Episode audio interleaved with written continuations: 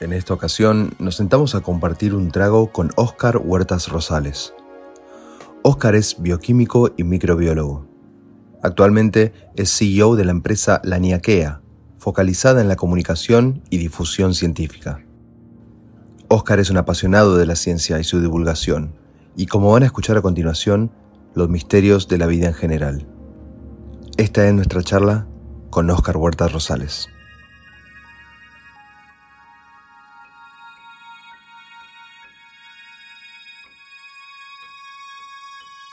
Bueno, bienvenido Oscar, ¿cómo andás? Bienvenido al podcast. Bien hallados, muy buenas, Pablo, ¿qué tal? Perfecto, muy bien, muy bien, muchas gracias. Bueno, eh, nada, gracias por venir de nuevo y empezamos siempre por preguntar a la gente eh, que nos dé un poco de información sobre su trasfondo, eh, nos cuente un poco de su historia personal y dónde están hoy en día. Pues mira, en su momento estudié música y estudié tocando el trombón de vara durante muchísimo tiempo y consideré que no se pasaba suficientemente hambre siendo músico y decidí hacer ciencia. Entonces eh, estudié bioquímica, hice la licenciatura de bioquímica y luego pues eh, ahí ya empecé a hacer mis pinitos de investigación, estuve un año en Chile, volví, estuve en un laboratorio y tal. Entonces empecé el doctorado, eh, hice un máster en biotecnología agroforestal y, y empecé un doctorado que acabé en, temas de biología molecular y microbiología. Y cuando acabé, decidí que no se pasaba suficientemente hambre con la ciencia y me dediqué a la divulgación de la ciencia y abrí una empresa de comunicación científica que es la Niakea Management and Communication y desde ese momento me llevo dedicando a la divulgación. Aunque en realidad he ido solapando siempre todo esto, todos estos pasos que yo te he dicho así como muy secuenciales, han estado siempre solapados. O sea, yo en realidad hacía divulgación cuando estaba en la carrera, eh, seguí con la música mientras que estaba haciendo otros estudios, en fin. Excelente. Y bueno, obviamente la parte de divulgación y, el hecho de que sos científico están conectados, pero ¿sentís que tu pasaje también por la música te está conectado a, esta, pasión que tenés por la ciencia, a tu interés? Sí, al final la, mente, las mentes curiosas no, encuentran eh, diferencia entre, entre descubrir la vida de, un compositor famoso y, desentrañar sus partituras o descubrir la vida de un científico famoso y desentrañar sus investigaciones. Al final una mente curiosa es una mente curiosa y, ya. Y la verdad es que sí, siento que disfruto muchísimo de la música, disfruto mucho de la ciencia y disfruto mucho de la cultura en general. O sea que por ese, por ese aspecto eh, esa mente inquieta al final te, lleva un poco a, mostrar interés por todo y por desgracia centrarse en nada.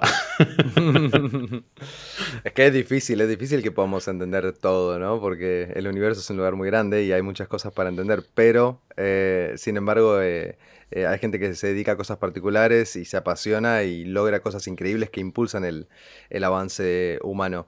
Eh, te pregunto entonces, para, que entendamos un poco, eh, ¿qué es la microbiología? Pues la microbiología es la ciencia que estudia aquello que no se ve a simple vista. Y puede decir, bueno, es que hay muchas cosas que no se ven a simple vista. Bueno, la vida que no se ve a simple vista. En un principio los, microbiólogos, la gente que estudiaba la microbiota, estudiaba por igual arqueas, bacterias, células, aunque no fuesen eh, eh, cualquiera de esas dos.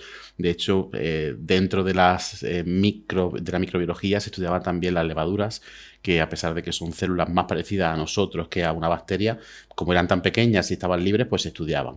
Y ahí entran también los hongos y entran un montón de cosas, están las esporas, en fin, cualquier cosa que tú mirases al microscopio y no te esperases encontrar, pues entra dentro de ese campo de estudio. Y empezó hace muchísimo tiempo, en el momento en que eh, se empieza a investigar y se empieza a ver qué hay cada vez más pequeño, a ver qué, hay más pequeño que una célula, qué hay más pequeño que un átomo y qué hay más pequeño que pues eh, esa curiosidad eh, fue la que nos llevó a hacer aparatos con los que ver cada vez más pequeño, justamente a la vez que se hacían aparatos con los que ver cada vez más lejos, que son los telescopios. O sea que al tiempo que Galileo hacía lentes para poder ver eh, lejos de, Venecia, para poder detectar al, enemigo, porque al principio no se utilizaron para ver las estrellas, se utilizaron para ver al enemigo de lejos, pues justo al tiempo se, estaban desarrollando lentes para ver las cosas cada vez más pequeñas. Y fue Lee Wenhoek el primero que tuvo la técnica de pulir esas lentes tan pequeñitas para poder ver a través de una gotita de agua eh, a, través de la cual pasaba eh, la luz y poder estudiarla. Pero luego no se, no se avanza mucho más allá de lo, de lo descriptivo, de simplemente por una gotita y ver qué había ahí, no se avanza mucho hasta prácticamente el 1800 y pico, hasta que Pasteur y toda la escuela francesa empieza a investigar y empieza a descartar la teoría del, nacimiento de la vida espontánea. Es decir, Pasteur es el que descarta de una vez por todas que, la, que, la, vida pueda surgir de la nada, sino que establece la, teoría de que el omnicélula es célula, toda célula viene de otra célula anterior. Entonces, a través de esos, de trabajos es cuando da un pistoletazo enorme y ya se empieza a estudiar de forma sistemática la microbiología, se empieza a caracterizar de forma bioquímica, con tinciones, etc. Eh, no voy a enrollar mucho más, pero básicamente la microbiología se encarga de eso. Hoy día la microbiología hace proteínas, hace ADN, hace expresión, hace un montón de cosas, pero todo relacionado con eso, con, los bichos pequeñitos. Pero qué locura eh, haber visto por ese microscopio esa gota de agua y descubrir un mundo entero, ¿no? Eh, ese, mundo invisible a nosotros en, los en el cual hay una vida que, no podemos... bueno, hoy más, pero en ese momento no podíamos entender. Sí, efectivamente, imagínate, eh, una de las primeras cosas que vio Lee Wenhu por el microscopio fue precisamente los, los, glóbulos de la levadura de la cerveza. O sea que le pilló como a nosotros, con una cerveza en, la mano. O sea, al final la cerveza lleva inspirándola grandemente desde hace muchísimo tiempo. y hay, hay dibujos muy bonitos de Lee Wenhu y después de Pasteur, etcétera, con, con, esos glóbulos de cerveza que pintaban ellos, que todavía no sabían qué era, pero que, pero que ya se sabía que era cerveza porque él describía que cogía la espuma de la parte de arriba de la cerveza, la ponía y, eso era lo que estaba viendo. Claro, sí, pero eh, eh, ya el hecho en sí de, darte cuenta de que hay una realidad aparte de la que vos conocés el día a día, que es antiintuitiva, digamos, o sea, eh, y si seguís mirando y mirando y mirando, hay más cosas aún, es, como que es una, búsqueda incesante y, el único limitante por ahora es la tecnología que tenemos, ¿no? Sería como si ahora de repente descubriésemos que hay unos seres gigantes en el universo que nos miran como si nosotros fuésemos microscópicos. O sea, nos impresionaría tanto como en aquel momento, imagino, darse cuenta de que había todo un mundo microbiano que estaba dentro, fuera y, detrás de nosotros y, que formaba parte de nosotros. Y ya cuando nos dimos cuenta que formaba parte de nuestro ADN, ya cágate. O sea, ya ahí lo flipamos del todo. Em, bueno, eh, describiste lo que es la microbiología. ¿Qué es eh, la biología molecular?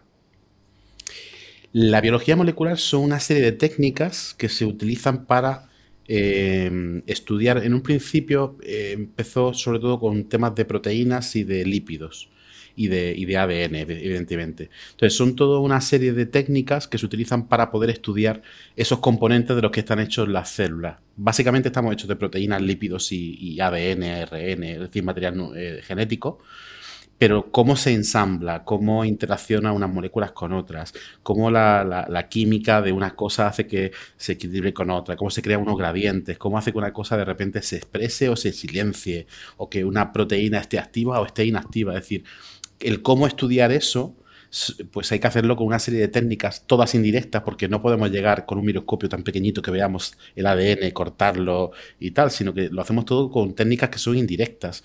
Es decir, yo tengo una proteína que es fluorescente, si yo la corto, deja de ser fluorescente, pero yo no he visto nunca la proteína, ni he visto nunca las tijeras que la cortan, ni veo la proteína partida en dos. Lo que veo es el efecto de que esté o no esté activa en ese momento. Entonces, la biología molecular son todas esas técnicas muy amplias y cada vez hay más entre las cuales están las, modernas CRISPR y, todas estas cosas que se están descubriendo ahora, que son para poder estudiar todo eso que hay dentro de, las células.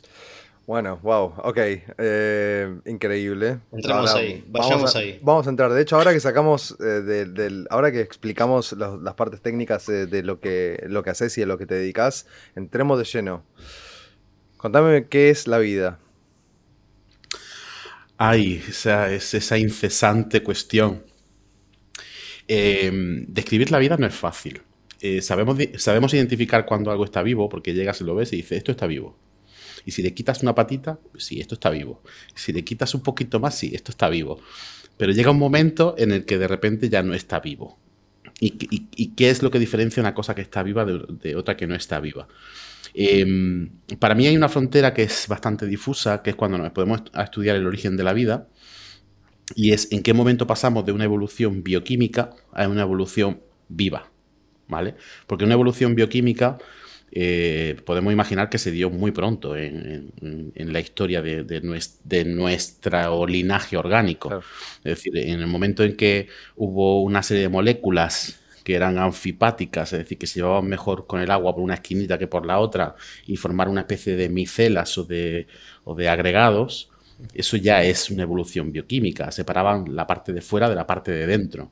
En el, en el, momento en que hay moléculas que se adhieren a una superficie de pirita en el fondo del mar y llevan a cabo una serie de reacciones por, pura afinidad química, que no pueden hacer cuando están en solución o que no pueden hacer a otras temperaturas, eso ya es una evolución eh, eh, bioquímica, una evolución química previa a la vida. ¿En qué momento eso pasa a estar vivo? Pues no se sabe exactamente, porque hoy día describimos cosas que están vivas que sin embargo nos costaría definir y meter a todas en un mismo grupo. Pero para mí la diferencia, el punto clave estaría en cuando esa evolución bioquímica fue capaz de autorreplicarse, mm. De hacer copias de sí misma. Es decir, en el momento en que teníamos una un pequeño péptido, un pequeño eh, conjunto de nucleótidos que eran capaces de hacer copias de sí mismo, yo creo que en ese momento aparece la vida. Y fíjate que hoy día, si vemos una proteína que es capaz de hacer copias de sí misma, tampoco consideremos que esté viva. Pero un eh, organismo que puede autorreplicarse eh, en sí, o sea, quizás es una definición que satisface a, a un científico, por ejemplo, pero, pero... No, seguramente, seguramente tampoco, porque entonces entramos en el tema de los virus que no son capaces de autorreplicarse porque requieren de la, de la mecánica de otros. Claro. Y entonces, ¿eso está vivo o no está vivo? Es que Claro, o sea, en realidad, si tú lo piensas, el fuego es capaz de autorreplicarse. Los cristales, cuando crecen, son capaces de autorreplicarse y sin embargo no están vivos. Es decir, somos muy buenos reconociendo qué está vivo y qué no, pero somos muy malos definiendo qué, es la vida. ¿Hay una definición? ¿Tiene sentido hacerse la pregunta? Seguramente lo que tiene sentido es buscar la respuesta.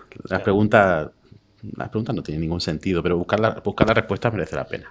Y no sé si no también pareciera un poco que, el ser humano está condicionado en qué está vivo y qué no. Porque vos creo que diste un ejemplo recién muy bueno. O sea, el, fuego, claro, sí. Si, hablamos en. Quizás más simple reducir a un solo evento, si algo tiene vida o no, que es por ejemplo esto que decís vos, que es reproducción de células, a tomar a un ente en el universo y ver cómo se desarrolla para ver si tiene vida o no. ¿no? Porque exactamente, sí, un ser humano no solo se divide en sus propias células, sino que también interactúa con el entorno. Eh, también podríamos decir lo mismo del fuego, ¿no? O sea, calienta la zona alrededor. ¿Dónde está la definición de vida? Y creo que ahí nos pesa mucho la conciencia a nosotros un poco, ¿no? Eh, de, qué es a lo que le atribuimos vida o no. O está muy cegada eh, nuestra, nuestra visión. Claro, claro. Claro, muy cegada.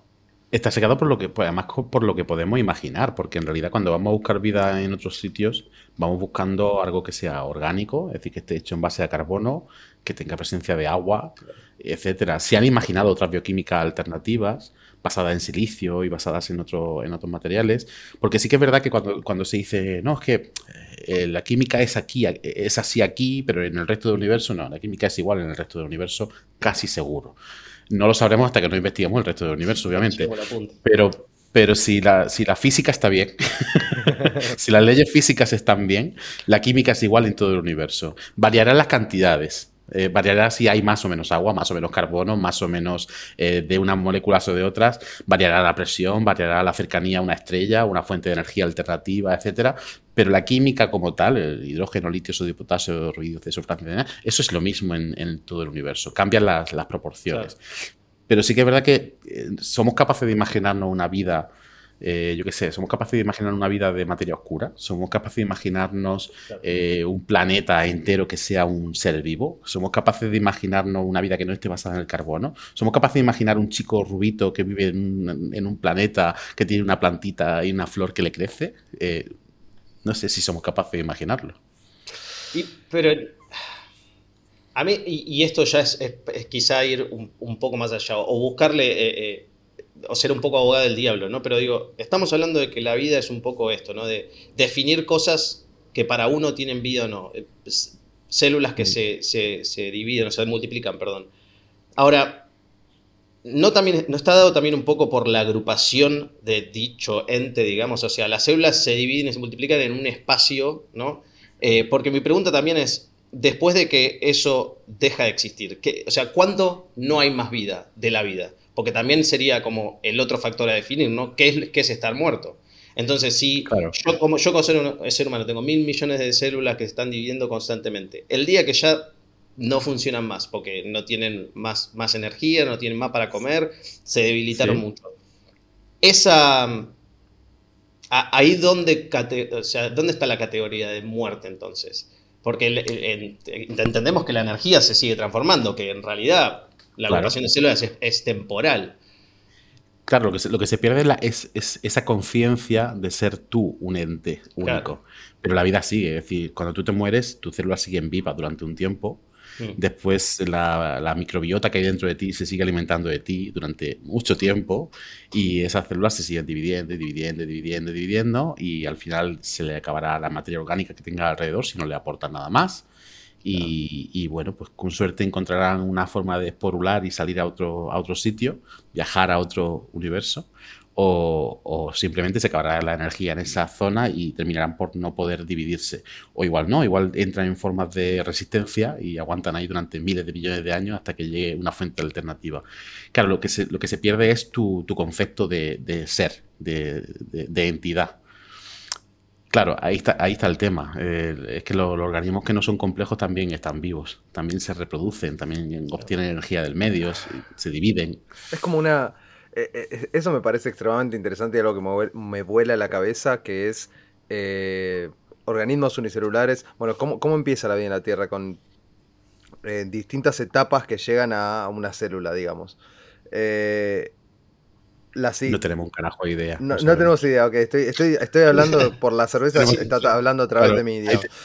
Hay, hay, teorías por ahí que, que defienden la presencia de, de, primero de nucleótidos que son capaces de autorreplicarse.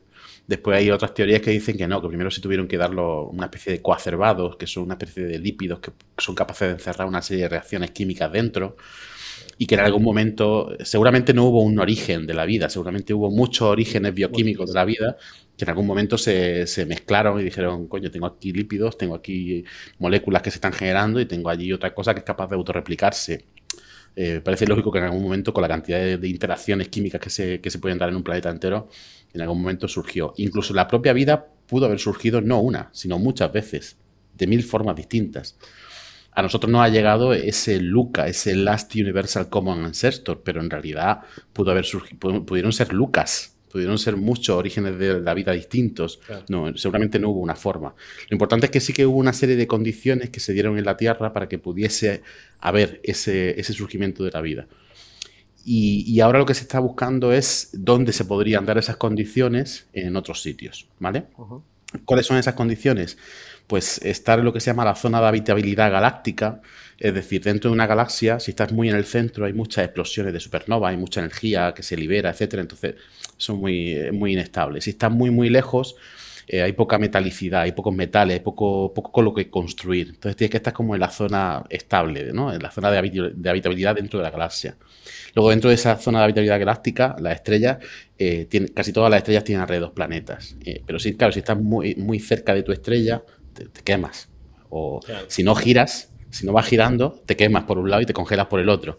Eh, si estás demasiado lejos, te congelas. Eh, entonces tienes que estar como en la, en la zona óptima y además girando para que te vaya, te vaya haciendo como un pollo alas, para que te vaya haciendo poquito a poco sin que, te quede Igual te vas a cocinar. Igual te vas a cocinar. Al fuego lento y tierno vas a quedar, pero sí, sí, sí. Exacto, pero, pero, pero, pero vosotros sabéis más de esto que yo. Un buen asado tiene que estar a la distancia justa y a la temperatura adecuada. Claro, claro. me, parece, me parece algo bueno para hacer un paralelismo. Muy bueno que traes eso a colación. ¿Por qué? Porque un poco la, no, no, pero digo, la mítica argentina sobre el fuego se basa en simplemente poner la mano, ¿no? Como que viene esta, esta parte mítica de que 5 segundos te aguanta la mano, entonces eso es para los cortes más finitos. Si te aguanta 10 segundos, entonces el corte grande. Y medio como que la Tierra fue así, ¿no? De repente hizo así, dijo, eh, bueno, acá no me quemo tanto, está bien. Y, em, y empieza, y ahí funciona. Pero digo, el paralelismo que quiero hacer con esto es, justamente esta parte random de que un centímetro más para allá, estoy siendo absurdo, ¿no? Pero un centímetro más para allá, un centímetro más para acá, anula todo tipo de, posibilidad, ¿no? Es como ese punto justo, digamos. Como sale la carne, haz punto, digamos. Claro, o anula, todas las posibilidades que tenemos aquí. Eh, o sea, en realidad que eh, si tú te pones a estudiar en teoría que se hayan dado desde el origen de la vida hasta aparecer la microbiología, hasta aparecer los seres complejos, no una, sino muchas veces, muchos esquemas distintos, eso requiere de un tiempo estable en el que el planeta no se ha movido, la estrella no ha explotado, ni, ningún meteorito nos ha llevado más allá de una extinción de dinosaurios. Eh, lleva de, muchísimo tiempo estable. Es decir, seguramente haya muchos planetas donde se haya llegado hasta el punto de tener microbiología. O se haya llegado hasta el siguiente punto de tener amebas o de tener gusanos. Pero y ahí, se paró, y ahí ya está, y ya paró. O sea, seguramente que se haya podido dar muchas veces. De hecho, es posible que en algunos planetas que están muy lejos de su estrella, al estar influenciados por grandes planetas eh, que son muy grandes, eh, esa, energía gravitatoria hace que se, que se agriete, que se gire, que se generen eh, temperaturas altas en, los cuerpos celestes que tienen alrededor, en sus lunas, digamos, y ahí hay agua líquida, ahí podría haber vida también. O sea que no solamente en esa zona de habitabilidad, no, no, es tan delicada. La vida en realidad, si tú la dejas, o sea, hay vida desde, desde, desde, temperaturas bajo cero hasta temperaturas de varios cientos de grados. Y ahí, ahí la vida se puede dar. Por ahí es más como decir, por default hay vida. Lo que se tiene que dar es la parte externa, pero la vida por default está, no es que lo raro es la vida, sino que lo raro son las condiciones que la rodean, ¿no? Para que la vida evolucione. Con eso tenemos una charla muy chula. un amigo mío que es, astrofísico, Emilio García y yo, que llevamos muchos años dando esa charla, que él, como astrónomo defiende que tiene que haber mucha vida, porque hay muchas estrellas, muchos planetas, mucho de todo. Y yo digo que no tiene ni puta idea que para que se haya dado la vida aquí tiene que haberse dado una serie de circunstancias muy complicadas, muy determinadas, etcétera, y que por tanto yo defiendo la teoría de la Tierra rara. Yo en realidad estoy más de acuerdo con él de lo que, de lo que reconozco en la charla, pero, pero sí, o sea, que la vida se ha podido dar seguramente muchas veces en muchos sitios es harto probable. Que haya llegado a desarrollarse vida inteligente es bastante menos probable. Claro, pero, a ver, la, bueno, ahora ya vamos a pasar a eso, pero la, mm, las etapas por las cuales tiene que pasar la vida para, para, que esos aminoácidos, esos lípidos se empiecen a jugar juntos y empiecen a crear eh, estructuras más complejas, autorreplicarse, etcétera, son como mm. etapas muy escalonadas que tiene que pasar la vida para, para por, ejemplo, un organismo celular a un organismo multicelular. Es, una cosa para que las células trabajen juntas para, para, para, completar un objetivo del cual la célula no tiene ni la más mínima idea de lo que está haciendo. O sea, las células en nuestro, en nuestro cuerpo no tienen un concepto de de crear un podcast, por ejemplo. Sin embargo, eso es el, efecto emergente que está surgiendo de todo el trabajo de todas las células mm. de nuestros cuerpos. Si te vas un escalón más abajo, las moléculas, un escalón más abajo, los átomos, o sea, es como que hay unos escalones que me vuelan la cabeza. Ya, ya. Sí, a ver, primero dejar claro que no investigo en el origen de la vida, que, no, que, no, he hecho ningún estudio serio y que lo que sé es a base de leer y de curiosidad. Está bien visto eso, hay, como, hay como una serie de pasos que tienen que, tienen que darse. Es decir, primero, para que la. Esto estará de acuerdo casi cualquier químico. Para que las reacciones químicas se den, tiene que haber una cierta temperatura, tiene que haber una cierta agitación de las moléculas para que se lleguen a encontrar. Y tiene que darse en un medio que permita que se disuelvan, que se, que se difundan, que se, que se puedan encontrar unas con otras. Entonces, eso tiene que pasar en algún disolvente. Obviamente, uno, el mejor disolvente que conocemos hoy día es el agua. O sea, es un disolvente prácticamente universal, que además tiene una serie de propiedades muy curiosas, muy raras, porque el agua es químicamente muy rara. Se comporta de una cosa que no es predecible, de una forma que no es predecible para, aquello de lo que está compuesto.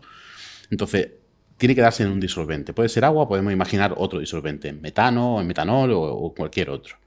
Ese, es el primer concepto. El segundo, tienes que dar tiempo y estabilidad y tienes que tener la capacidad de concentrar las moléculas en un sitio como para que se lleguen a encontrar. Porque si pensamos en esa teoría de la sopa prebiótica de Oparín, etcétera, de que las cosas había un caldo caliente ahí a lo largo de miles de millones de años que fueron generando moléculas, eso, es poco creíble, porque en realidad las químicas, la, química en el agua tiende a disolverse, tiende, tiende a, al caos, tiende a, separarse una molécula de otra. Es decir, para que se encuentren las moléculas tiene que haber seguramente un periodo en el que se seque, se concentre, se acerquen las moléculas, dar esa oportunidad. ¿Eso a qué temperatura? Pues, pues no lo sabemos, hay muchas teorías. Dicen, algunos dicen que tiene que haberse dado a altas temperaturas y otros dicen que se puede haber dado a temperatura somera de 30 o 40 grados. Em, y una vez que se hayan dado esas dos oportunidades, parece que las reacciones casi que van surgiendo solas. Es decir, los tipos de moléculas que conocemos se dan casi de forma espontánea. Los aminoácidos son muy fáciles de montar. Eh, es un, esqueleto bastante sencillo, con un carbono en medio, un hidroxilo en un lado, eh, y, una vez que estén formados, de hecho hay muchos más eh, aminoácidos de los, que, de, los que, de los que forman parte de nuestras proteínas, hay muchas más combinaciones. Lo que pasa es que al final la vida, una vez que surge, se seleccionan unos cuantos porque son los que somos capaces de, de mantener, pero hay muchos más. Una vez que se forman, polimerizan fácilmente, es decir, eh, no, necesitan de una enzima para que se una uno a otro. Pasa igual con los lípidos, una vez que tú tienes una molécula que, tiene una cabeza polar y una cola que, no le gusta el agua, eh, de forma casi espontánea se forman micelas, se forman burbujas, se forman dobles capas. Eso es casi espontáneo. Y de ahí pasar a una célula, pues parece que no, que parece que no hay mucho recorrido. Esto te lo estoy diciendo muy sencillo, seguramente sea prácticamente imposible de reproducir en un laboratorio nunca. a, la, Tierra le costó billones de años, digamos, ¿no? Claro. En, realidad parece que apareció muy pronto, es decir, prácticamente en cuanto la Tierra tuvo la oportunidad de, mm. de generar vida, la creó. Otra cosa es que se extinguiese varias veces hasta que, hasta que se mantuvo, pero parece que los las primeras evidencias de que hubo eh, moléculas orgánicas eh, que pudieron dar lugar a la vida fue muy, muy pronto. ¿Cómo podemos obtener evidencia de eso? Eso siempre me lo pregunté. ¿Cómo, cómo sabemos que la vida se originó tan temprano? Hay, los geólogos saben que hay rocas que están aquí desde el, desde el, comienzo de los tiempos, valga la redundancia. Es decir, hay rocas que se, se, han formado hace muy poquito tiempo, sobre todo los conglomerados, este tipo de cosas, y hay rocas que llevan aquí prácticamente desde que la Tierra se formó. Entonces, si sabes dónde localizar esas rocas, eh, que en algún momento estuvieron en la superficie en aquel momento, y, las puedes recuperar hoy día, puedes encontrar eh, formas que no son inorgánicas. Es decir, la, materia inorgánica cristaliza de una forma eh, bastante peculiar. Pero luego nos encontramos cosas raras. Hubo un investigador en, Granada, Juanma García, que encontró eh, bueno, él no lo encontró, él, fue el que, el, que lo, el que tiró la teoría, porque se encontraron una especie de formaciones muy antiguas, mucho más antiguas de lo que se pensaba que había surgido la vida, que tenían forma como de gusanitos, como de gusanos, como de formas muy arcaicas. Y estamos hablando de que a lo mejor eh, colocaba el origen de la vida bastantes miles de millones de años antes. Y él demostró que esas formas se pueden formar de forma química e inorgánica sin la necesidad de la intervención biológica. Mm. Entonces, claro, a veces la naturaleza también te sorprende. Pero, pero sí, parece que se, han encontrado restos eh, de, estas moléculas y, de estas formaciones muy, muy pronto en el, origen de la vida. Y luego también pasa una cosa, cuando la vida empieza a, a autorreplicarse, a automantenerse y a obtener energía del medio, eh, desequilibra la química de estado de, la Tierra. O sea, si de repente en la Tierra hay una partícula de oxígeno eh, no sé cuánto por cada no sé cuántos millones de oxígenos ligeros, de repente la vida cambia esa proporción. Pasa, por ejemplo, con, nosotros. Está el carbono 12 y el carbono 14, que de hecho es una, es una forma en la que tenemos de datar cuánta, cuánto tiempo tienen las cosas orgánicas. En el momento en que nosotros empezamos a acumular carbono, lo acumulamos de forma preferente en carbono, en carbono 12 y no en carbono 14. Mm. Entonces, como se acumulan muy poquitas moléculas y sabemos con qué tasa lo hacemos, podemos determinar cuánto tiempo pasa en, el periodo de semidesintegración de, de, de, ese carbono para determinar cuánto tiempo tiene. Y no sé a qué venía, esta, a qué venía esto, pero bueno, por ahí hemos ido. No, no, no, súper interesante. Eh, perdón, lo decías vos. Que, no, no, que decía que de, cómo llegamos a la vida, ¿no? Que me parece que siempre que en estos casos que se habla así, obviamente son tantos caminos que a veces es un poco difícil seguir. Pero Pablo, nada, quería, solo te iba a reír. Ah, sí, decía, eso, que, una vez que se han formado esa, estructura, esas moléculas, esos lípidos, esos aminoácidos, parece lógico que se pueda formar más o menos rápido una célula. Y una vez que se forman las células, ahí sí que ya lo tenemos bastante, bastante claro, porque ahí ya tienes un rastro genético que puedes seguir mm. y ya, ya lo sabes. Entonces, que una célula se una a otra y forme una especie de simbiosis en la que yo te doy una cosita y tú me das otra, pues eso pasa con bastante facilidad. ¿Es esa la eh, relación que tienen las, em, las células de intercambio y de, supervivencia mutua en nuestro cuerpo mismo, pregunto? De nuestro cuerpo no, porque en nuestro cuerpo, digamos que em, em, eh, tenemos Tenemos nuestras células con una memoria que les dice que no se ataque entre sí. Eh, Eso es súper interesante. La naturaleza de la célula es atacarse entre sí.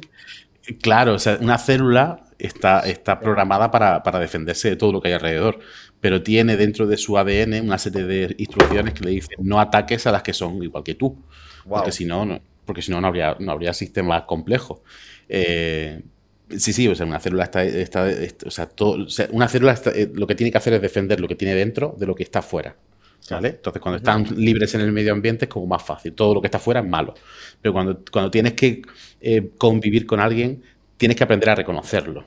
Son todas malos, menos este que me da un poquito de Pero a ver, eso me, está empezando a generar una pregunta medio eh, filosófica que es, eh, la, célula genera esa membrana alrededor para, para distinguirse sí misma del mundo exterior, digamos.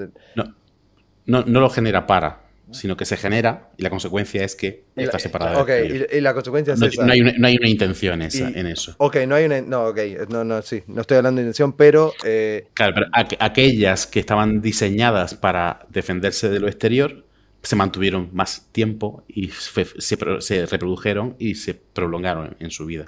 Aquellas que no estaban diseñadas para defenderse del exterior, pues murieron muy pronto. Se las comieron o le atacaron o, y mm. no supo defenderse o tal. Es decir, es pura, pura selección natural desde el principio. esa, eh, esa sensación que estabas hablando antes de cuando Ramiro preguntó sobre qué pasa cuando morimos y vos hablabas de que perdemos ese, esa, eh, esa percepción del, de, yo, de, yo eh, de mi ser.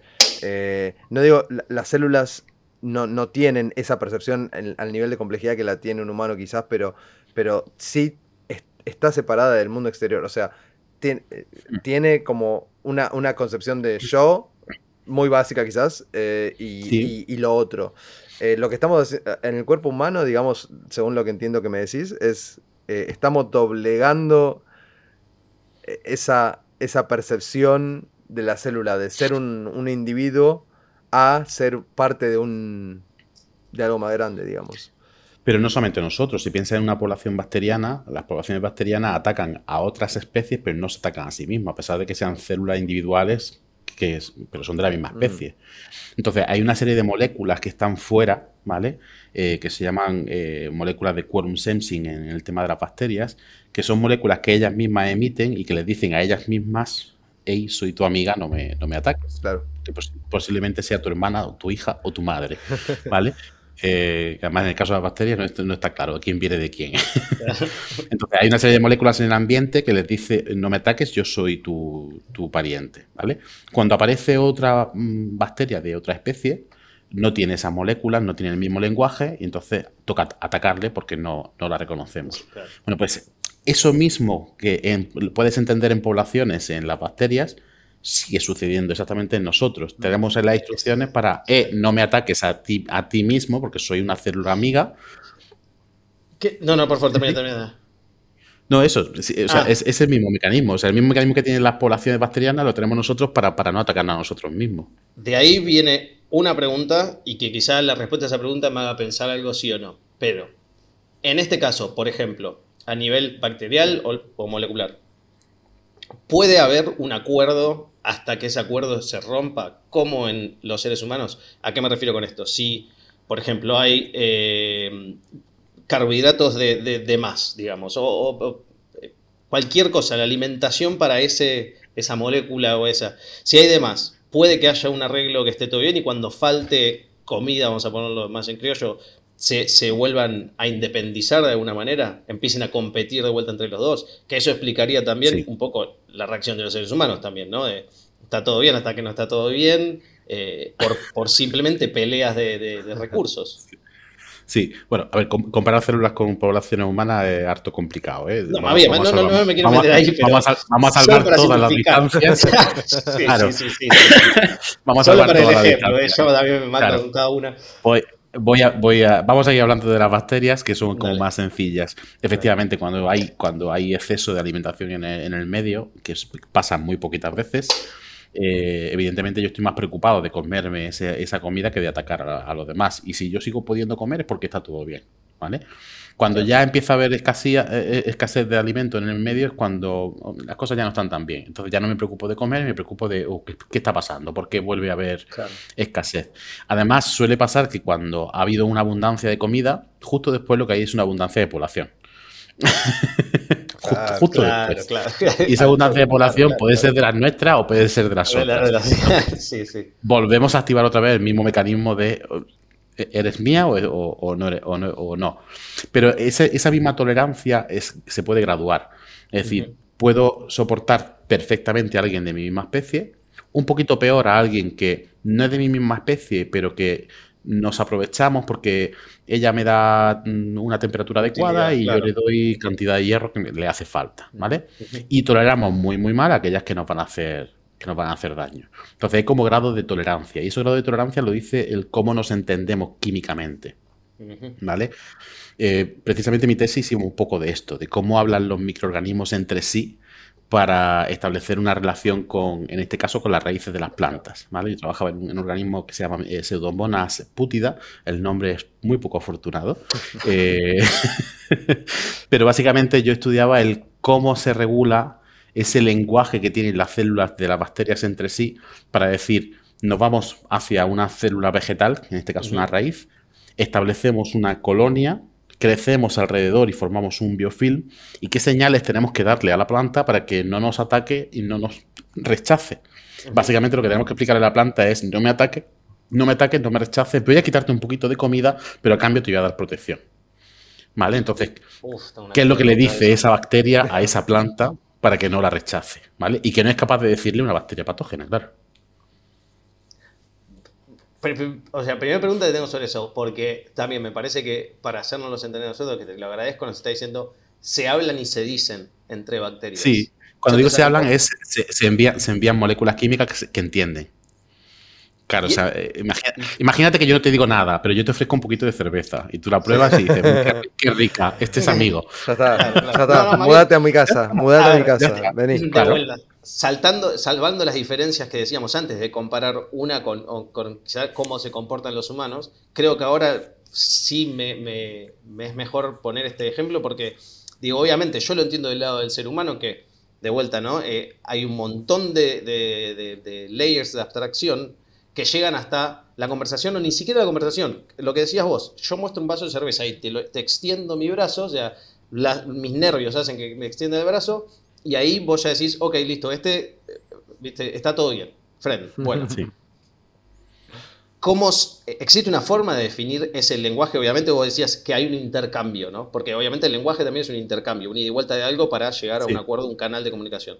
Lo mismo, o sea, eso que nos enseñaron en la escuela de más chicos del emisor, el receptor, canal. Sí, el emisor, receptor y el, canal, que es exactamente, sí.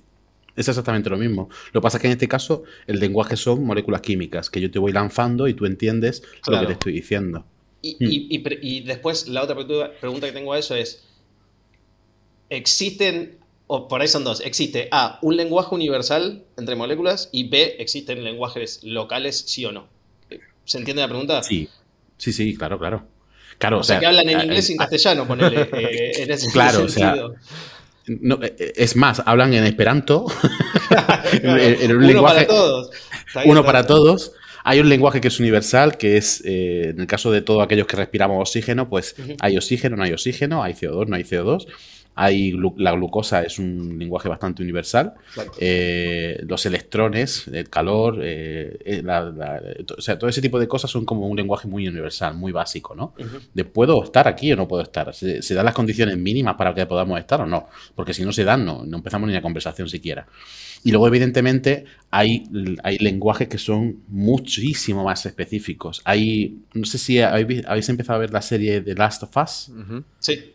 Bueno, pues eso consiste en que se supone que hay un hongo que, los infecta, ¿vale? Y que controla su cabeza para que eh, esas personas, no, quiero hacer mucho spoiler, pero básicamente Esto, sale en los, esto sale en los anuncios. claro, entonces básicamente es un, es un hongo que infecta a las personas y lo que hace es que les cambia su comportamiento para que muerdan a otras personas y le transmitan ese hongo y se reproduzca, ¿vale? Bueno, pues eso existe en la naturaleza.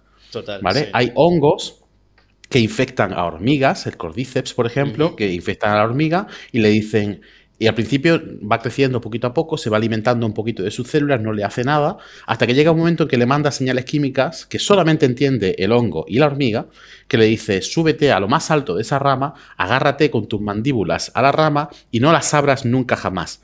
Que a partir de ahí yo me voy a alimentar de ti, voy a crecer y voy a soltar una serie de esporas que van a caer encima de tus amiguitas ¿vale? Que por eso te he hecho subirte ahí arriba, para que las esporas caigan encima de tus amiguitas y cierre el ciclo. Ese lenguaje tan específico solamente lo entiende ellos. Seguramente que si ese hongo crece en nosotros no nos haga eso. Sí, la naturaleza es brutal, eh, digamos, es, brutal. Eh, sí, de hecho creo que en Last of Us también el es el Cordyceps, es el, que, el que ataca a los humanos, que muta y ataca a los humanos. Sí, está, eh, basado en eso. Y además, eh, sí, los, desarrolladores del juego eh, estudiaron un montón estos, lo que acabas de contar, esas etapas de alimentación del hongo, y lo puedes ver en los zombies que, que al principio son humanos, después empiezan a, gestar el hongo hasta que se, al final el hongo les indica que se tienen que encontrar un rincón y, pegarse a la pared y terminan siendo como una especie de, de musgo, digamos, en la pared. Tengo, em. discúlpame Pablo, porque tengo una última pregunta sobre esto. Eh, a nivel eh, molecular, por ejemplo, quizá lo entiendo más que, digamos, que la conversación necesite menos palabras. Voy a ser muy burdo, ¿no? Pero para ejemplificar. Como que lo veo más dinámico, es una cuestión más de recursos, de todo. Cuando ya llega, por ejemplo, a este nivel, que vos tenés dos, o por lo menos una, una eh, hormiga, por ejemplo, que lo ataca este, eh, este virus, eh, no, ni siquiera es un virus, es, un hongo, un, fungi, tal, cual. Bueno, este hongo en, general y mi pregunta ahí es, ¿cómo de un hongo que, obviamente, bueno, tiene sus, capacidades, sus características, pero es una cosa así como que crece en un lado y la, la hormiga es otra cosa completamente distinta? ¿Cuál es el nexo? Porque obviamente entendería que va a la parte nerviosa de la hormiga eso, ¿no? O sea, toma control de la, de la, parte nerviosa. ¿Cómo, tiene instalado el chip, el hongo de... ¿Me entendés? Eh, ¿Cómo lo lleva? ¿Cómo veo? claro, no, lo entiende. No hay, no hay, nuevamente, no hay una intención en ello. Hay una selección. Es decir, en algún momento hubo hongos que eran capaces de alimentarse de hormiga. Entonces, si tenían la suerte de caer en una hormiga que estaba malita o tal, pues se alimentaban de ella y ya. Sí. Em, seguramente que algunas mutaciones al azar en esos hongos hicieron que eh, de alguna forma se pudiese mantener mucho tiempo dentro de la hormiga alimentándose de ella sin eh, llegar a matarla. Y eso prolonga la vida del hongo y prolonga el tiempo que puede extenderse, etcétera. En algún momento de esa segunda generación de hongos hubo otra mutación que en algún momento les dijo, eh, o sea, provocó que hubiese una serie de hongos que eran capaces de emitir una serie de moléculas que cambiaban el comportamiento ligeramente de las hormigas. Y esos hongos que cambiaban ligeramente el comportamiento de la hormiga eh, hacían que esos hongos se reprodujesen más que, el resto de la población. es una cosa de una, evolución que se ha ido dando por selección natural, pero no hay una intención. El hongo en ningún momento piensa, voy a meterme en la hormiga, voy a llegar al sistema nervioso, voy a subir arriba, tal. o sea, eso, no pasa. Eso lo entiendo y eso eh, me, parece que obviamente tendría mucho más sentido que, lo opuesto. Mi, por ahí la pregunta que yo hacía es, por ejemplo, esto de eh, que termine arriba de un árbol, ¿no? No sé, hmm. quizá la hormiga o iba a estar en ese árbol o no, pero mi pregunta es, por ejemplo, ¿hay, una, ¿hay un entendimiento del hongo de, un término de giroscopio de altitud? No. No, no, no, que va. seguramente hubo otras poblaciones de hongos que hacían que las hormigas se fuesen al agua. claro, bueno, y eso no quedaron, muertos. Hubo otros que hicieron que la hormiga se alejase de la población de la colonia y eso obviamente no infectaron a nadie más y murieron. Pero aquellos que de alguna forma incentivaban a que la hormiga subiese la parte alta y se agarrase una rama, eso se reproducían más y a, y a, partir de ahí fue que se, seleccionó. Al final es una, es una lucha, es una, es una competencia en la que yo voy, o sea, la, forma en la que funciona la evolución es yo doy una baraja con opciones y aquella que, que, tiene más opciones de ganar, pues se mantiene. Y de esa nueva baraja vuelvo a repartir cartas otra vez y así lo hago una y otra vez y otra vez hasta que las manos van ganando. Y, toda, y, claro, lo que pasa es que la historia de todos aquellos que no lo hicieron bien o que no, o que no llegaban a hacer eso, no, no, la, tenemos, no llega. Claro, claro. Claro, wow. Eh, sí, es una puta locura, digamos, ¿no? Eh, eh, la, la, complejidad que está pasando a ese nivel eh, químico, evolutivo, no lo vemos, no lo vemos. Y una vez que lo ves es como que te revienta la cabeza, digamos. Em, te vamos, voy a volver un poquito para atrás. te quiero preguntar, estamos hablando de la vida en la Tierra, y nunca te pregunté si pensás que la vida se originó en la Tierra. No lo sé. La verdad es que no lo sé. No, no tengo ni idea. Em, lo más probable es que sí. Lo más probable. Y si no se originó en la Tierra, se originó en un sitio muy cercano y, hubo ahí un splash que a lo mejor con suerte dio en Venus, la Tierra y Marte y solamente se preservó aquí. En eso estamos, en, Marte, con, el Perseverance y con todas estas cosas, a ver si damos con alguna, alguna contaminación cruzada de, vida entre, entre planetas. Em, no sé, yo, yo, creo que los números estadísticos dicen que sí, que la vida se, originó aquí por, por la historia de la, de la, Tierra, por la historia de nuestro planeta y, todo eso. Porque incluso se ha, estudiado la, si el origen del, agua de la Tierra podría ser que ya el agua ya estuviese aquí cuando se formó el planeta o que viniese de fuera, de, esa famosa lluvia de, cometas. Y parece que no, que no viene de fuera, que, el agua estaba aquí cuando se, cuando, cuando se originaron los planetesimales que se fueron agregando hasta llegar a formar nuestro planeta, el agua ya estaba aquí. Lo que pasa es que no estaba en toda la superficie, salió a la superficie después, como es más ligera que el resto de elementos eh, una vez que empezó a haber eh, actividad volcánica, empezó a salir a la superficie y no llegaba a subducir, siempre se, dejaba, se quedaba a la superficie por pura densidad. Y, de ahí se quedó en la, superficie del planeta. Hay otros donde, donde eso no pasa así se queda una capa por encima que es más ligera, que puede ser de, océanos de metanol congelado, de, océanos de alcoholes congelados, y entonces el agua se queda justo por debajo. Eh, pero en realidad no lo sé, y no me sorprendería que hubiese venido de fuera y no me sorprendería que se hubiese dado aquí. O sea, cualquiera de las dos opciones no, no elimina las teorías posibles de cómo pudo surgir la vida. No, claro. Además hay, como una... Básicamente las mismas. Hay como una gradiente de posibilidades, ¿no? O sea, es muy probable que, haya iniciado, que se haya iniciado en la Tierra, eh, quizás menos posible que se haya iniciado en otro lado y haya sido eh, traída a la Tierra mm. y, y aún quizás más imposible que venga de afuera del sistema solar. O sea, es posible, pero es muy poco probable. Em, hablábamos. el, universo es muy, eh, es muy jodido. O sea, atravesar el espacio es jodidísimo. Y, si bien, y si bien estás encerrado en una cápsula como para haber podido cruzar el universo, llegas y, te abres aquí justo. Joder, qué sí, casualidad. Sí, sí, sí, Hay una estación de servicio, voy a frenar ahí para cargar un voy poco. A frenar, exacto, exacto, exacto. Em, ah, y, también mencionaste em, distintos, distintos orígenes de la vida en la Tierra. Quizás pueden haber habido más de un origen. No, es que quizás fue solo un evento que originó la vida en la Tierra. Em, estaríamos. ¿Seríamos ciegos a otros orígenes de la vida? Eh, eh, o sea, eh, ¿tendríamos manera de, detectar si, la rama de la vida que llegó a nosotros imaginémoslo como un árbol de la vida, ¿no? Donde en la rama tenemos, en la, base tenemos a Luca, ¿sí? Puede haber otros árboles de vida que existen en la Tierra y nosotros somos completamente ciegos a ellos. Sí, y de, hecho hemos sido muy ciegos a, ramas de esa misma vida que se separaron mucho antes de lo que nosotros pensábamos. Es decir, hasta no hace tanto pensábamos que bacterias y arqueas eran básicamente lo mismo, pero con, una estructura celular un poco distinta y ya. Pero cuando nos, pudimos, cuando nos pusimos a estudiar el ADN y a estudiar la cronobiología, el cuánto tiempo pasa para que se generen una serie de, mutaciones en las células, etcétera, nos dimos cuenta de que las arqueas se separaron de las bacterias muchísimo antes y, que, y que prácticamente están separadas casi desde el origen.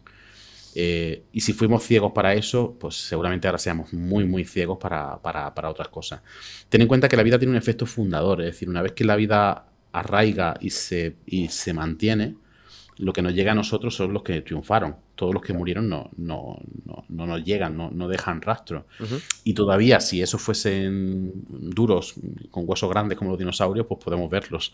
Pero siendo cosas micro, microorganismos pequeños, de materia orgánica que no dejan huella, seguramente que no tengamos forma de discriminar si fue un origen de la vida o fueron varias. De hecho, a lo mejor Luca, como te decía, no, es Lucas, seguramente sean Lucas y sean varios troncos a la vez, todos, todos paralelos, con una serie de interconexiones entre ellos y lo que nos llega a mm. nosotros es el resultado de toda esa, de toda esa productividad. Claro. Y no tendríamos forma de saberlo. O sea, no, no, podríamos saberlo a día de hoy. Porque además, una vez que ya se establece la vida, sí que de alguna forma eh, limita que se pueda dar de, otra forma. Es decir, una vez que los eh, aminoácidos. Claro. una vez que los aminoácidos son de una forma y son eh, levógiros o destrógiros, eso determina que el ADN sea de la otra forma y determina que las reacciones se den de una cierta forma y determina uno con otro. Aún así, eh, a lo largo de la historia de la vida ha habido, muchos, eh, muchos esquemas de metabolismo distintos.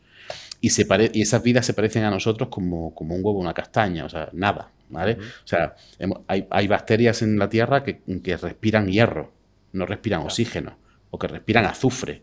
Eh, y que son capaces de llevar, en vez de coger el oxígeno y llevárselo por la cadena transportadora de electrones, lo que lo hacen, hacen lo mismo pero con cromo. Hmm. Eh, hostia, eso es raro de cojones. Y, sin embargo, forman parte de la misma vida. han, tomado soluciones alternativas. Tomaron soluciones alternativas, pero hay una, hay una, hay una, hay como algún tipo de, blueprint, digamos, eh, que por ejemplo acabas de mencionar una vida que respira hierro. Eh, que es una vida que se separó de nuestro tronco, hace, es una rama muy, muy lejana.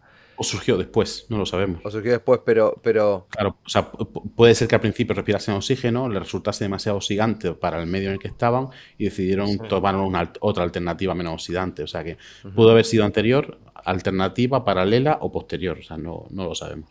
¿Y por qué se considera vida eso también? Si, si no tiene quizá los, los... Porque el esquema, es, el esquema es el mismo, tiene proteínas, tiene lípidos, tiene ADN, lo que pasa es que utiliza otro, utiliza, no sé, o sea, el hecho de que tú te pintes el pelo azul y yo, y yo rojo no, no hace que seamos menos humanos, cualquiera de los dos.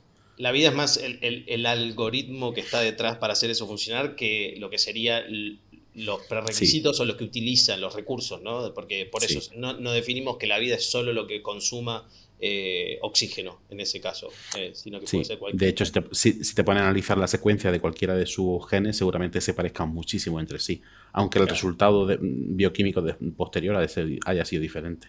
Y para trazarlo, perdón, Pablo, para trazarlo así más en este plano, sería como, mira, vos podés sobrevivir con una dieta vegetariana o podés sobrevivir con una dieta solo carnívora el resultado es el mismo, tu cuerpo se sigue, eh, sigue funcionando, digamos, lo único que cambias es el tipo de combustible. Eh, no, sí.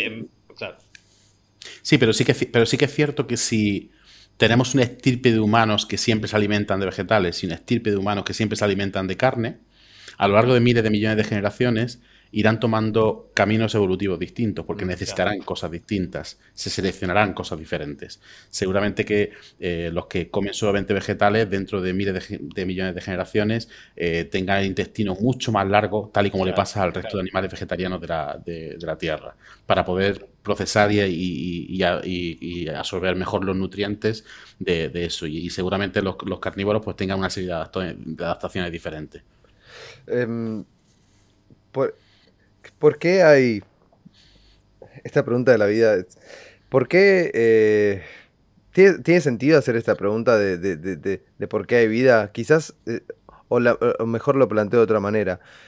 ¿Es la vida un producto de la física? O sea, un subproducto de la física. O sea, son las leyes de la física desenvolviéndose y no hay que pensar mucho de... ¿Por qué? Eso no se lo diga a un físico, porque con el ego tan gordo que tienen. Eh, todo, es física, todo es física.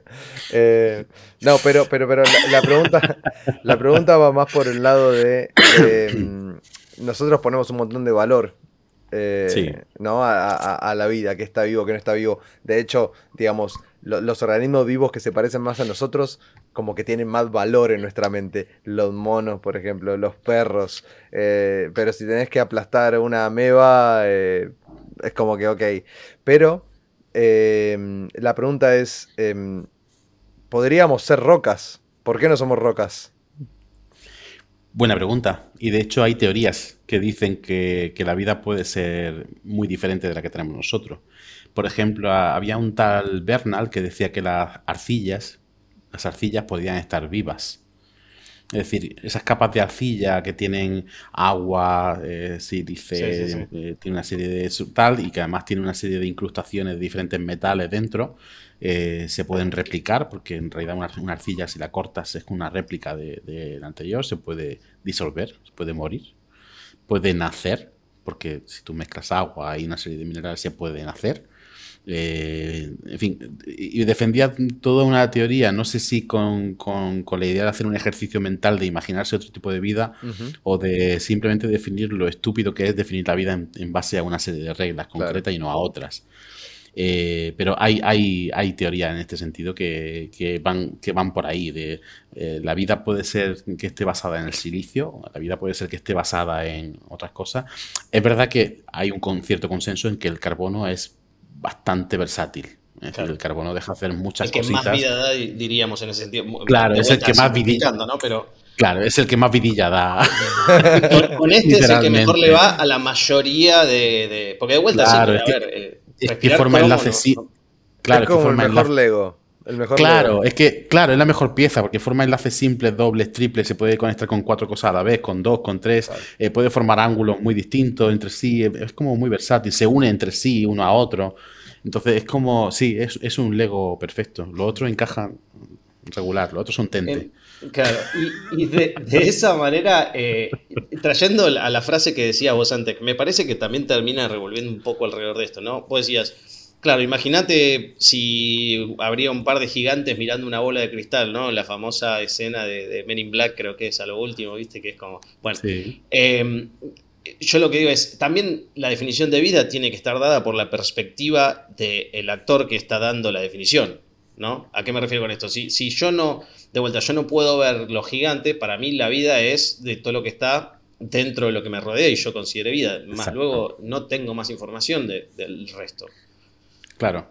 Claro, en este sentido, esta reflexión se hace también con, todos los temas de física, cuando, cuando se intenta encontrar estas partículas subatómicas que no interaccionan con, la, con la materia, que no, hay, que no hace falta tenerla en cuenta en los cálculos para que la física siga funcionando, etc. Entonces, bueno, ¿hasta qué punto existe una cosa que no interacciona con la materia, que si no la tiene en cuenta en los cálculos todo funciona? Eh, ¿qué, evidencia tiene de que eso existe? Y sin embargo, luego va y, aparece, y aparecen esas partículas, ¿no? Están, a pesar de que, de, que, no interaccionen. Pues con esto pasa un poco igual, es decir, seguramente haya otras opciones de, tener otra vida, pero esto pasa como, como cuando coleccionas eh, algo, ¿no? Y, tienes todos muy toda la colección es muy parecida y de repente encuentras algo muy diferente y dices, bueno, si he encontrado esto tan diferente, puede haber otras cosas también muy, muy diferentes importa de alguna forma. Es decir, si somos capaces de encontrar vidas muy diferentes a nosotros, una vez que hayamos encontrado dos o tres, seguramente que ya nos parece banal, que es como, mm, ah, bueno, pues ya está, pues existen otros tipos de vida. Eh. Sí. Como, como cuando te pones a describir especies. Ah, pues sí, existen otros miles de millones de especies. Sí. Pero, em, a ver, nosotros, por lo que entendemos de la historia del universo, eh, el universo empieza con con, con legos muy básicos. Siempre empieza con el hidrógeno, ¿viste? Helio.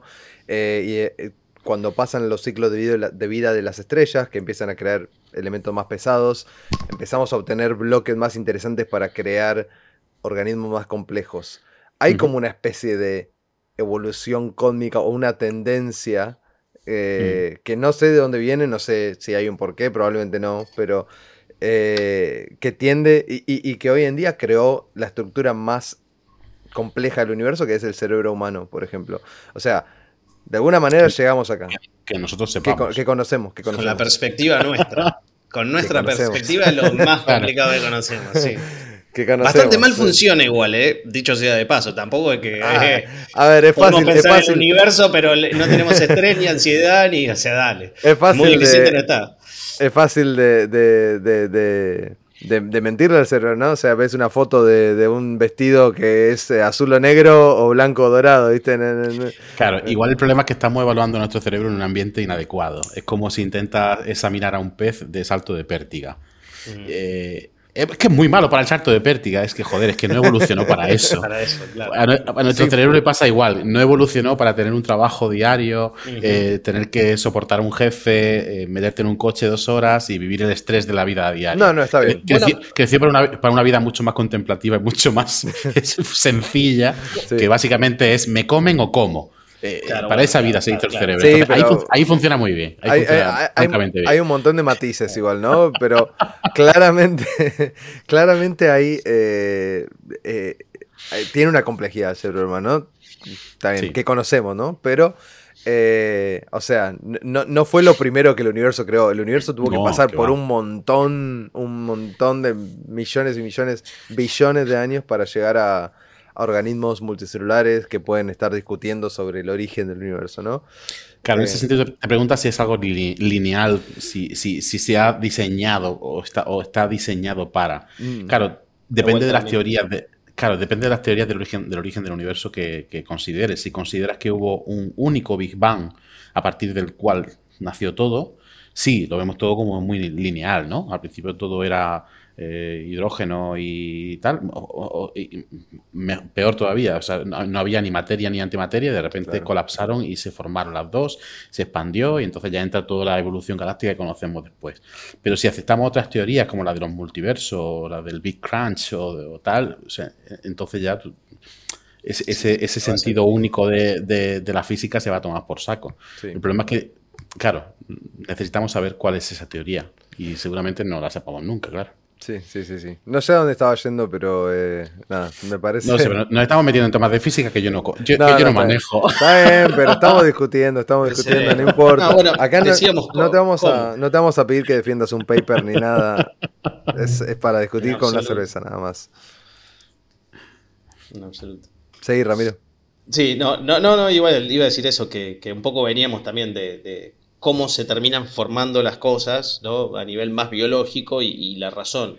Eh, casi en un momento pregunto, claro, pero ¿cuál es la mejor función que puede tener un cerebro en ese sentido? Y sí, creo que lo definiste muy bien, Oscar, que es, no sé bien, pero por lo menos a, niveles básicos de yo acá tengo que sobrevivir, opera perfecto. Eh, en eso sí está súper optimizado, ¿no? claro, más que ¿de dónde viene? ¿De dónde viene ese, estrés que tenemos en el cerebro? Viene de que no fue diseñado para eso, fue diseñado para que si sientes un peligro o ataques o salgas corriendo. Y en cualquier caso es actividad física. Y sin embargo ahora llega el jefe, nos echa un chorreo encima y nos quedamos quietos y callados. Eso es antinatural. Lo lógico sería o que saliésemos corriendo o que le arrancásemos la cabeza al jefe. Sí, sí, sí. Pero como cualquiera de las dos opciones nos da una vida peor, bueno, no sé hasta qué punto. claro, elegimos el estrés. el estrés es un mal. Sí, claro. Eh, pero eso es muy interesante también. O sea, eh, nosotros, o sea, no me acuerdo dónde escuché que somos una especie de vehículo para nuestros genes. Nuestros genes simplemente están buscando reproducirse y, sobrevivir. el, gen, egoísta de Dawkins. El gen egoísta de Dawkins, exactamente. Eh, pero, y, eso también me vuelve loco porque si ves otros organismos, eh, por ejemplo, como el. ¿Cómo se llama el gusano eh, que, la gente que tiene adentro? ¿Cómo se llama la mm, planaria? No me acuerdo el nombre. Sí, sí, una tenia, una planaria. Exacto, bueno, ese, que, que, que, se reproduce se reproduce dividiéndose, ¿no? No, no, no, pasa por, por, la. Según entiendo, y corregime por, favor si lo sabes, pero eh, se divide y así se reproduce. Sí. Eh, bueno, hay diferentes tipos de, de tenia, de planarias, pero básicamente una tenia eh, son como pequeños daditos, ¿vale? Y en cada dadito hay un aparato reproductor masculino y femenino a la vez. Y ahí mismo se fecundan los huevos y salen. Y de cada huevo sale una pequeña tenia que vuelve a hacer exactamente lo mismo. O sea, sí, básicamente. Pero, pero, pero, pero hay macho y hembra, aunque sean el mismo organismo. Ok, ok. Claro, no, es como una bacteria que se divide y ya. Ok, ok. Nosotros hay igual. Una, hay, hay, una fecundación sexual. Hay una fecundación, pasa, pasan por el mismo estrés que pasan los humanos. De, tienen este cuello de botella que es una célula, ¿no? Los humanos no es que tienen una continuidad física. Sí, exacto, exacto. Pasan, por ese proceso reproductivo, es decir, hay macho, hay hembra, aunque sean en el mismo organismo y, y, pegado uno a otro, pasan por una fase de unicelular y de ahí se reproduce efectivamente. Bueno, y a, lo que iba con esto es, eh, ese, gen eh, egoísta de, querer sobrevivir y ver el futuro. Y lo, único que somos nosotros es como una especie de, capas que se crearon arriba de eso para, para poder permitir eso. Entonces nuestros genes siguen para adelante. Nosotros somos como vehículos que nacen y mueren, nacen y mueren, mm. nacen y mueren, pero, pero el, código genético es como que va cambiando a lo largo del tiempo, pero, pero es como lo único que se mantiene, digamos. Claro, permanece. Yo con esa teoría tengo, tengo mis desencuentros. Es, reconozco que es una teoría muy atractiva, que te enamora cuando la, cuando la lees, pero que tiene, tiene, tiene lagos y tiene lagunas, agua por todos lados. O sea, le atribuye al gen una intención que, ni siquiera tenemos nosotros en algunos casos. O sea que. Pero bueno, e, e, es, interesante en cualquier caso considerar que efectivamente que la unidad de selección no es el individuo, ni siquiera la especie, sino el gen. Y que da igual. Y por eso nos sentimos más emparentados con, con un mono, con el que compartimos más genes, pero no estamos dispuestos a morir por él y sin embargo con un humano pues sí que nos arriesgaríamos y, y si es tu hijo matas por él, o sea, obviamente. Sí, sí, sí, o sea, es, una teoría que es atractiva. Hace agua por muchos sitios, pero es atractiva. Está bien. Las mejores teorías seguramente son las que hacen más agua, ¿no? Porque el ser humano también tiene en, parte de, la evolución no nos entreno muy bien para, ser tan racionales en ese sentido. ¿no? Nos gustan un poco los colores, los espejitos de colores, me parece, en general. Sí.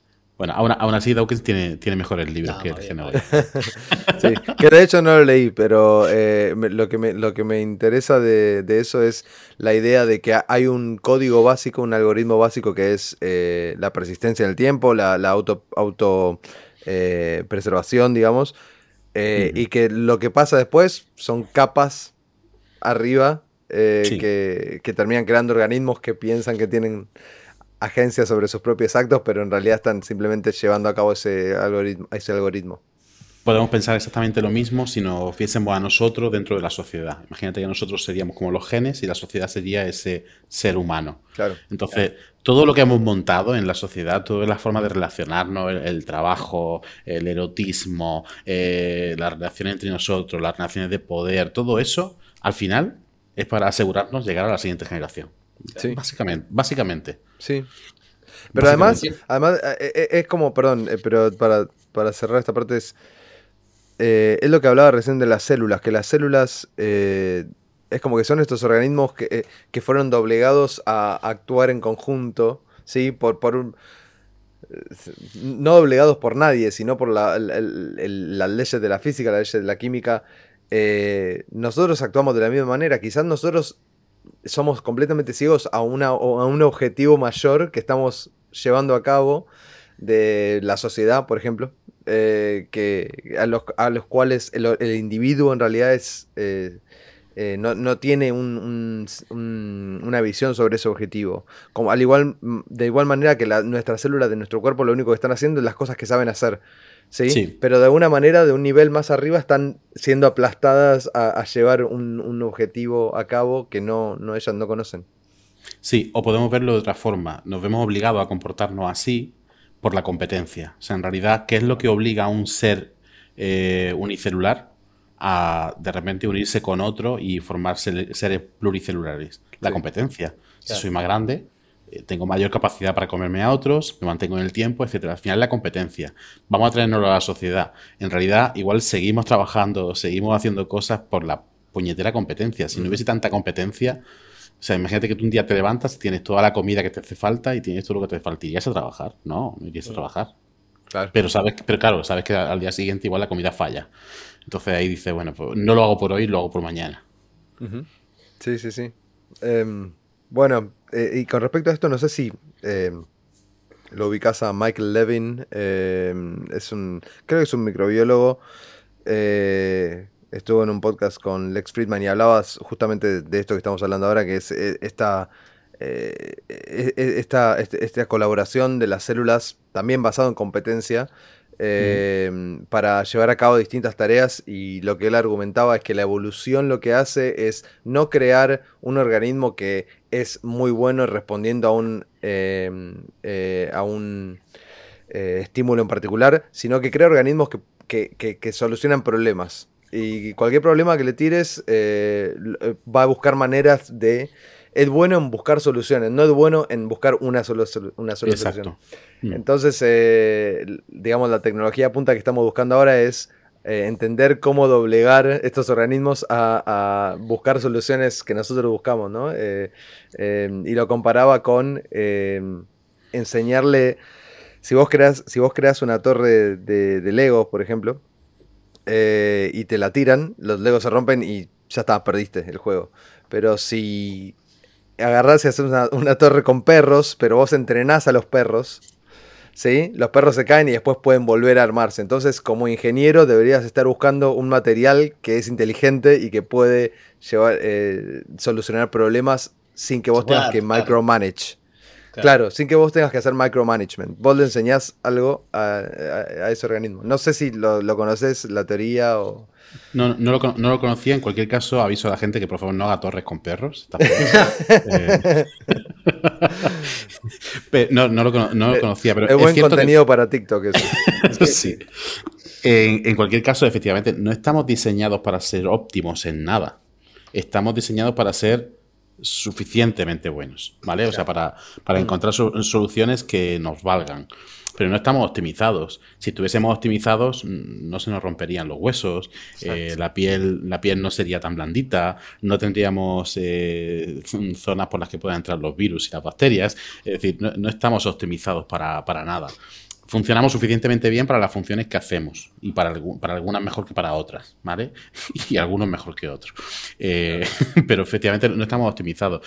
A diferencia de la tecnología que nosotros intentamos, desarrollar con la inteligencia artificial, por ejemplo, que está optimizada para hacer una cosa perfectamente bien, pero sin embargo no somos capaces de diseñar nada que haga varias cosas bien. ¿Por qué? Pues porque posiblemente las soluciones perfectas para una cosa no son óptimas para otra y no podamos nunca diseñar algo que funcione bien, bien para todos. Seguramente eso sea, no sé si imposible, pero, mm. pero se me antoja muy complicado. Sí, sí, sí, sí. A lo mejor la única eh, forma de hacer, de hacer un robot es hacerlo imperfecto, es hacerlo como nosotros. para eso se me ocurre que hay una... buena, ¿eh? Claro, y a lo mejor hay formas más sencillas de hacer humanos. no sé, un ratito en la, un ratito en la cama. Eh, bueno, las, las, inteligencias artificiales hoy en día son un poco imperfecta. Si, si, si, si hablas con ellas y tratas de hacer un poco de fact-checking, eh, es difícil que escriban un buen artículo. Pero eh, volviendo un poco... Claro, pero, pero, en matemáticas son muy buenas, mejor que tú y que yo. Eso, eso seguro. Pero lo, lo fueron antes de ser inteligentes. Sí, sí, sí. ¿No? Una calculadora, por ejemplo. O puedes argumentar que la calculadora es inteligente y yo no tengo un buen argumento para darte en contra, la verdad. Eh, bueno, eh, te hago una pregunta así para ponerte on the, in the spot. Em, del 1 al 10, ¿cuán, seguro estás de que hay vida en, el sistema solar afuera de la Tierra? Del 1 al 10. Un 7. Ok. ¿Dónde, ¿Dónde encontraríamos esa vida? si, si pudieras opinar. Pues seguramente en, alguna de las, de las lunas de Júpiter o de Saturno. De los, o sea, yo me iría a los planetas tochos, a los gordos, y buscaría entre las lunas que hay alrededor. Y seguramente que ahí se, podría, se pudiese encontrar, no sé si habrá vida, pero desde luego un ambiente en el que se podría dar algún tipo de vida. Pero claro, que hoy día haya ambientes en los que se puede dar vida no quiere decir que se haya podido dar las condiciones para que se desarrolle la vida, que eso es otra cosa. Sí. Pero no me cuesta encontrar ejemplos en los que si hoy día pusieses una de las bacterias que tenemos en la Tierra allí, sobreviviría. Ok. Ok, pero, pero en algún momento hablamos de que la vida es eh, muy adaptable y la evolución busca eh, soluciones ¿no? a, problemas. Mm. Quizás, ¿qué tipo de vida pensás que podríamos encontrar si encontramos vida en una de las lunas de Júpiter o de Saturno, por ejemplo? Nah, seguramente algo parecido a una bacteria o a una arquea. Y eso es bastante ya, ¿o, no? Sí, sí, joder. Hostia, sería, sería la hostia. Respondería un montón de preguntas eso ya y, callaría sí, y, y, sobre todo acabaría con el paro de los biólogos. ya con esa claro, o un, un, trabajo eh, Claro, imagínate que, que, de repente... Claro, imagínate que de repente en cada misión espacial tiene que ir un biólogo, una bióloga, por cojones. O sea, sería maravilloso, se acabaría con el paro de los biólogos. Claro, claro. Eh, que sería increíble. O sea, no, no, no serían aminoácidos o lípidos. Este, estaríamos encontrando una. Y, si encontramos una algo, parecido a una bacteria, es como un. Que, y podemos probar que no se originó en la Tierra o que no fue panspermia, digamos. Claro, que no tiene origen común a nosotros. claro, exacto. Entonces, hmm. si pudiéramos probar eso, sería un. sería muy, muy interesante para decir como que hay una tendencia, ¿no?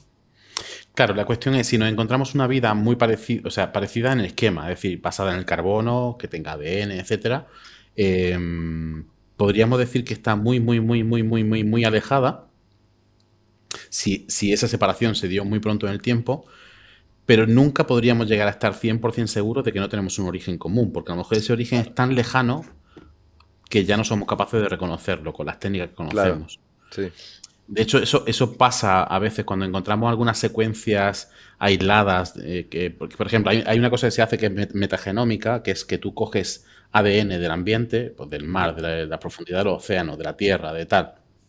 No aíslas los microorganismos, no sabes lo que hay ahí, sino que lo que hace es secuenciar todos los genes que hay ahí, sin llegar a cultivarlo y sin llegar a verlo realmente. ¿vale? Haces un, procesado a lo, a lo bruto. Y ahí nos encontramos con cosas que conocemos, y nos encontramos con otras cosas que de repente son genes que están muy, muy alejados de todo lo que conocemos, pero que no sabemos, no sabemos exactamente cómo colocarlo, porque en realidad la forma en la que nosotros datamos eh, el origen de, la vida y si tenemos un origen común o no, es compararlo y ver cuánto se parece entre sí. Y si no se parece en nada, no quiere decir que tengan orígenes diferentes, quiere decir que se separó tan pronto que ya no se parece en nada. Claro. Entonces, eso nos podría pasar con la vida que encontremos en, un planeta fuera de. Si está basada en ADN. Claro, si está basada en ADN y, somos capaces de analizar su ADN, si el origen común es muy, muy, muy lejano, nos vamos a encontrar con que no tiene nada que ver. Y eso puede, decir, puede querer decir dos cosas. O, o tenemos un origen distinto, o está tan alejado en el tiempo que no lo podemos encontrar. Claro porque no tenemos los eslabones intermedios. También podríamos encontrar vida que no está basada en ADN y tiene algo similar eh, utilizando otros elementos o algo completamente distinto que ahí quizás sería hasta muy difícil de reconocer como vida. Claro, oye, sería la caña encontrar algo basado en el ADN, pero que las proteínas en vez de ser con aminoácidos D, fuese con aminoácido L, de repente. que tuviese una, una seleccionada diferente, sería la hostia. Y aún así, y aún así no querría decir que no tuviésemos un origen común. Querría decir que nos habríamos separado muy, muy pronto. Claro. Es que también, no... Perdón, perdón. no, hay, no, hay, una solución, ¿eh? no es fácil. Claro, claro, claro, y también lo otro es, es, de vuelta, ¿no? Como si hubiese una cámara de video grabando desde que empezó todo, anda, anda a saber qué es cuando empezó todo, ¿no? Cómo se define eso.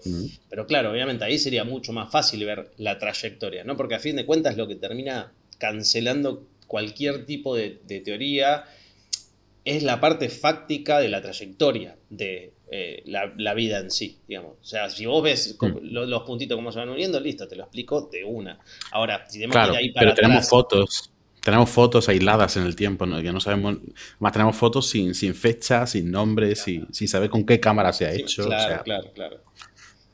Claro, y, por ahí la única cámara que, tenés eh, de, un aspecto solo, ¿no? lo digo, pero una cámara es esto, ¿no? De las diferentes capas que van pasando en la Tierra, por ejemplo, y se van acumulando, pero hmm. es como, claro, es una foto re, con muy baja resolución, mucho ruido tiene la foto, tampoco es que se conservó en, formol, ¿viste? Y vino ese formol desde... Y además, hasta altura de, a esta altura de tierra eh, está todo movido. no hay nada que. Claro. La tierra, la tierra eh, borra el historial también, ¿no? Eso, claro, a eso iba. Que la misma vida borra un poco su propio historial, porque para que siga, o sea, para que la vida continúe, debe, debe dejar atrás lo que fue el pasado. O sea, tiene que taparse por, por una cuestión ya eh, lógica. Pero claro, es. Claro, sí, fijaros que, fijaros que apenas tenemos eh, rastro, evidencia de culturas que estuvieron aquí hace 10.000 años. Y estamos hablando de 10.000 años, es una mierda de tiempo. Imagínate ahora vete, vete a 4,5 millones de años, que no se ha podido borrar en ese tiempo. Creo que una de las mejores, eh, una, representación muy buena esa estuvo en, el, en la última serie de Cosmos, eh, que también, ¿no? Uno de los primeros capítulos eh, donde Neil deGrasse Tyson dice, bueno, yo estoy parado acá en lo que sería la Navidad de, ¿viste? de, tal año, y te, sacan ahí para arriba, ¿no? Vos ves ahí bien, bien proyectado desde arriba lo que eso representa, y claro, vos decís, si, no, no, me acuerdo lo que pasó ayer, imagínate si vamos a ver lo que pasó hace tanto billones de años para atrás, donde tenemos datos que las cosas, tenemos el indicio de que las cosas estaban, pero de vuelta, como decimos, no tenés la, parte fehaciente, o sea, el hecho en sí para poder decir, para poder afirmarlo. ese, ese símil es muy bonito. el primero que lo hizo fue Carl Sagan en, un libro y después lo utilizó en muchas charlas y, y Daniel Tyson lo que hace es recogerlo. Pero es muy bonito porque lo que hace es comparar el, o sea, todo el origen, desde el origen del universo hasta hoy día en un año. Y entonces para que nos hagamos a la idea de cuánto tiempo ha pasado, eh, el sistema solar no sale hasta el mes de agosto más o menos sistema solar. Sí, sí, sí, sí, o sea. La, vida, la vida en la Tierra aparece en torno al mes de noviembre y apenas en los primeros días de diciembre es cuando aparecen los dinosaurios. O sea, en realidad, cosas que nos parecen como muy, muy, muy, muy lejos están en el último mes del año. No nada. Y aparte, y aparte que, fíjate esto, ¿no? Que para mí otra clave es que desde el punto de vista del ser humano con conciencia, que pueda pensar estas cosas, también hay una arrogancia parte del ser humano también, pero hay una arrogancia increíble a decir, bueno, como ahora yo tengo conciencia hace en esta escala un día, yo ya quiero saber cómo empezó todo. Y por ahí es como que no, no, esperás, porque no, o sea, ni siquiera se desarrolló la conciencia. Uno piensa que uno es lo, último, lo último en tecnología de ser humano, ¿no? O sea, que, es obviamente el presente, pero no tenemos ni idea de lo que va a ser el futuro, y ni, ni siquiera si el futuro también, porque, como decía vos, hay casos y, hay hechos probados de civilizaciones anteriores que se han extinguido, mismo no seres humanos eh, o humanos como tal, pero eh, otro tipo de animales. Y nada, o sea, un día termina eso y chau, ya está. No, no, no queda nada más por investigar durante un, tiempo largo. Sí, Sí, es básicamente como si andásemos un paso y quisiéramos correr una, maratón ya. No, para, para, para. Claro, pero bueno, es, un, eh, eh, eso es lo lindo de la ciencia, que nos, nos, nos da lecciones de humildad, ¿no? Eh, siempre pensamos que estamos en el centro de todo y nos, nos fuimos dando estos palos en la cara de, de, no, no estás en el centro de nada, no sos importante, no estás en ningún momento importante de la historia del universo. Eh, etcétera, etcétera, etcétera. Así que... el, universo no, el universo no conspira para absolutamente nada, no le importa una mierda a tu vida. y puede que también eso sea una enseñanza, puede que sea la única enseñanza que te queda del universo también, ¿no? Como diciendo, sí, seguí buscando, está bien, vos seguí buscando que igual eh, te va, por ahí no hay nada. Eh, te vamos a dar. sí. es, tan, es tan bonito hacerse estas preguntas el proceso, el camino de, intentar pensarlo, intentar averiguarlo, aunque no lo consigamos nunca, da igual. Sí. el, objetivo de hacerse preguntas no es responderlas, es hacerse las preguntas. Exacto. El camino. Y que esté ahí. Te vamos a dar, en esta oportunidad te vamos a dar, vamos a salir del universo tradicional y te vamos a dar una, una ventaja que hoy va a ser esta. Eh, en realidad no sé si es una ventaja, pero es una pregunta, ¿no? Es la pregunta con la cual cerramos todos los, los podcasts que hacemos. Y viene un poco a, colación de lo que hablábamos recién, pero si le pudieses hacer una pregunta al universo, sabiendo que te va a responder la verdad y, sin, y nada más que la verdad, ¿qué pregunta sería? Qué jodida. Eh... Ay, qué complicada. Qué complicada. Le preguntaría si es cíclico. Mm. Nada más. Si es cíclico, porque si es cíclico, ya está.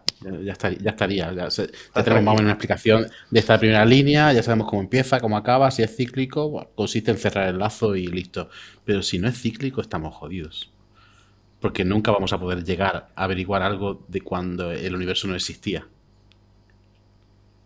Me parece perfecto.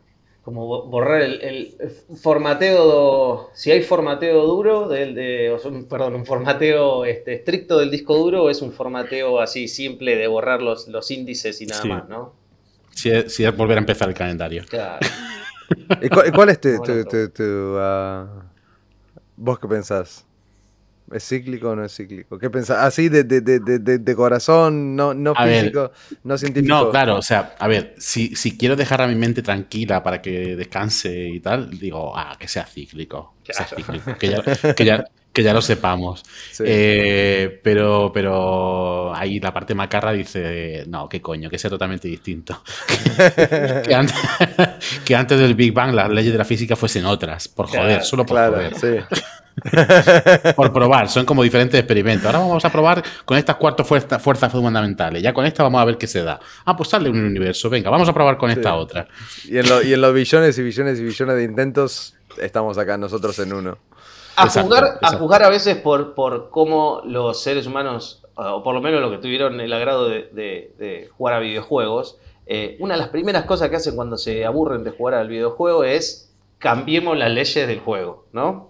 Eh, agreguemos, saquémosle la gravedad, que, que, uno no se puede morir, entonces también va un poco parte por ahí, ¿no? El cerebro humano es también supervivencia pura, pero al mismo tiempo es eh, preguntarse, ¿no? De qué va todo y, cómo, y, si fuese distinto, y ojalá que fuese distinto, y mm. ojalá que lo pueda vivir de vuelta, pero tantas incógnitas. Que estoy de acuerdo con vos, Oscar, me parece que es mejor hacerse las preguntas porque si vamos en busca de respuestas, quizá la vida termine siendo un poco menos... Eh, un poco menos eh, explicativa.